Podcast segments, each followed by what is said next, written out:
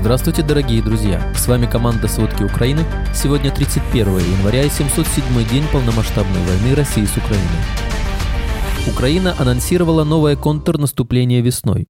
Россия ведет новый этап своей зимней-весенней наступательной операции на границе Луганской и Харьковской областей. В Слободском районе Харькова зафиксировано падение трех беспилотников в жилом секторе. Турция и Китай помогли России утолить снарядный голод.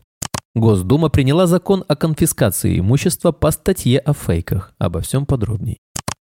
Вооруженные силы Украины перейдут в новое контрнаступление этой весной, заявил начальник Главного разведывательного управления Минобороны Украины Кирилл Буданов. По его словам, российские силы выдохнутся и не смогут проводить наступательные операции уже к ранней весне. При этом Россия планировала в ходе зимних атак захватить незанятые части Донецкой и Луганской областей. Однако Москва даже не близка к достижению этих целей, заверил Буданов. Контрнаступление Украины летом 23 года завершилось неудачей. Украинские войска не смогли существенно продвинуться на поле боя и не достигли главной цели. Они не перерезали сухопутный коридор России в Крым.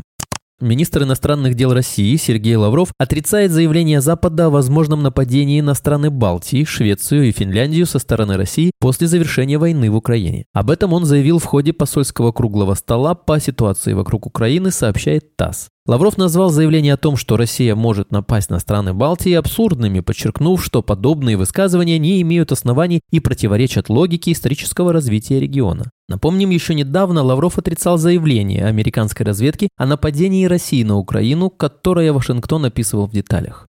Российская армия атаковала шахедами Харьков. По данным следствия, в Слободском районе города зафиксировано нападение трех беспилотников в жилом секторе. Повреждены нежилое здание, супермаркет, автомобили, кафе в многоэтажках, выбиты окна. В результате удара ранение получил мужчина 85 лет, у 46-летней женщины острая реакция на стресс. Общая площадь всех пожаров в городе после удара составила около 100 квадратных метров. Убытки, нанесенные городу, уже составляют 10 миллиардов долларов, сообщил городской глава Игорь Терехов. В городе повреждены 65% учреждений здравоохранения, 56% учреждений образования и 35% учреждений культуры. Также он добавил, что разрушены тысячи жилых домов.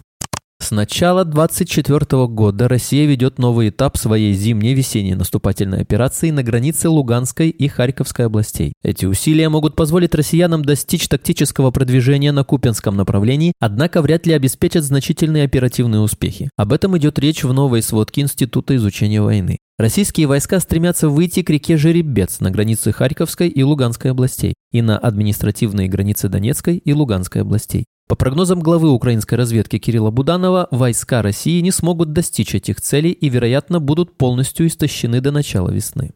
На временно оккупированных территориях в Донецкой области россияне глушат мобильную связь при перемещении своей техники, потому что не доверяют местным жителям. Об этом сообщил Центр национального сопротивления Украины. Это свидетельствует о реальном уровне поддержки России со стороны жителей ВОД. Украинцы продолжают передавать информацию, несмотря на препятствия со стороны россиян, потому что ждут возвращения Украины. Также российские силы на юге Украины запрещают персоналу больниц пользоваться соцсетями, потому что опасаются утечки информации о реальном количестве раненых российских военных. Кроме того, представители России завезли около 100 тысяч граждан России в Мелитополь, чтобы подавить там украинское сопротивление. Прошлой ночью Главное управление разведки Украины с помощью дрона атаковало Невский нефтеперерабатывающий завод в Санкт-Петербурге. Россияне пытались сбить дрон из комплекса С-400, но он все равно упал на территории завода, повредив несколько цистерн и автомобилей. На территории завода также возник пожар, который уже потушили. В зоне слива мазута на промышленной площадке в Петербурге произошел инцидент, сообщили в пресс-службе администрации губернатора Санкт-Петербурга. Пострадавших нет, вред имуществу не причинен, заверили власти города. В поселке Муромцево Владимирской области России вспыхнул пожар на складе. Огонь охватил 2500 квадратных метров. Об этом говорится в сообщении МЧС России. Отмечается, что огонь вспыхнул в здании, где хранят обувь. Информация о пострадавших не поступала. Несколькими днями ранее в селе Яловое, что под Красноярском, возник пожар в цехе, где изготавливали аэромочалки. Огонь охватил более 1700 квадратных метров. Накануне жители российского города Туапсе сообщали о пожаре в районе местной нефтебазы. По словам очевидцев, перед этим над городом были слышны взрывы. Тогда отмечалось, что причина возгорания – удар беспилотника. Украина испытывает недостаток артиллерийских снарядов и зенитных ракет для защиты своих городов от российских атак, а ситуация на фронте становится все более плачевной, пишет Bloomberg. Публично украинские чиновники заявляют, что будут продолжать борьбу с россиянами, даже если союзники не поддержат их. По словам дипломатов, европейские союзники не дотянут до миллиона боеприпасов, которые они обещали поставить до 1 марта. Они предоставят лишь около 600 тысяч к этому сроку на фоне постоянных задержек в производстве и опасений относительно истощения запасов. Президент Украины Владимир Зеленский планировал уволить главнокомандующего ВСУ Валерия Залужного, но изменил решение после того, как информация попала в СМИ. Об этом сообщило издание New York Times со ссылкой на осведомленные украинские источники. Залужный пользуется очень высоким авторитетом в армии, поэтому увольнение генерала стало бы сигналом для командиров всех рангов, что они могут быть уволены независимо от того, как хорошо выполняют свою работу. 4 декабря «Украинская правда» опубликовала статью об отношениях Зеленского с Залужным. В ней приводится комментарий одного из членов Ставки Верховного Главнокомандующего о том, что Зеленский приблизился к решению о замене Залужного после приезда в Киев главы Пентагона Ллойда Остина. В офисе президента неоднократно отвергали данные о конфликте между главой государства и главнокомандующим ВСУ.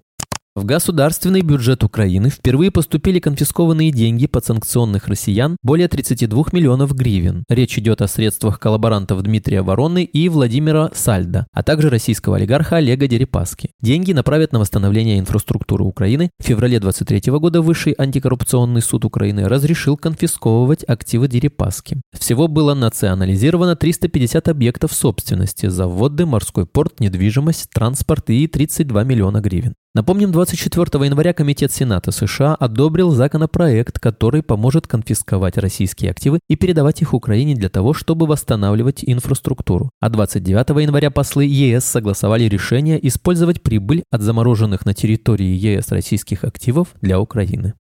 Несмотря на санкции, с начала войны Россия на порядок нарастила импорт нитроцеллюлозы, основного компонента боевых порохов и взрывчатки. Главные поставщики – компании из Турции и Китая. Свидетельствуют таможенные данные. На Турцию приходится почти половина поставок, на Китай – около трети. В 2021 году килограмм нитроцеллюлозы стоил в России около 3 долларов, а в 2023 году уже более 4 долларов. С учетом сырья, купленного в странах СНГ, Россия за год могла произвести начинку для почти 7 700 тысяч артиллерийских снарядов.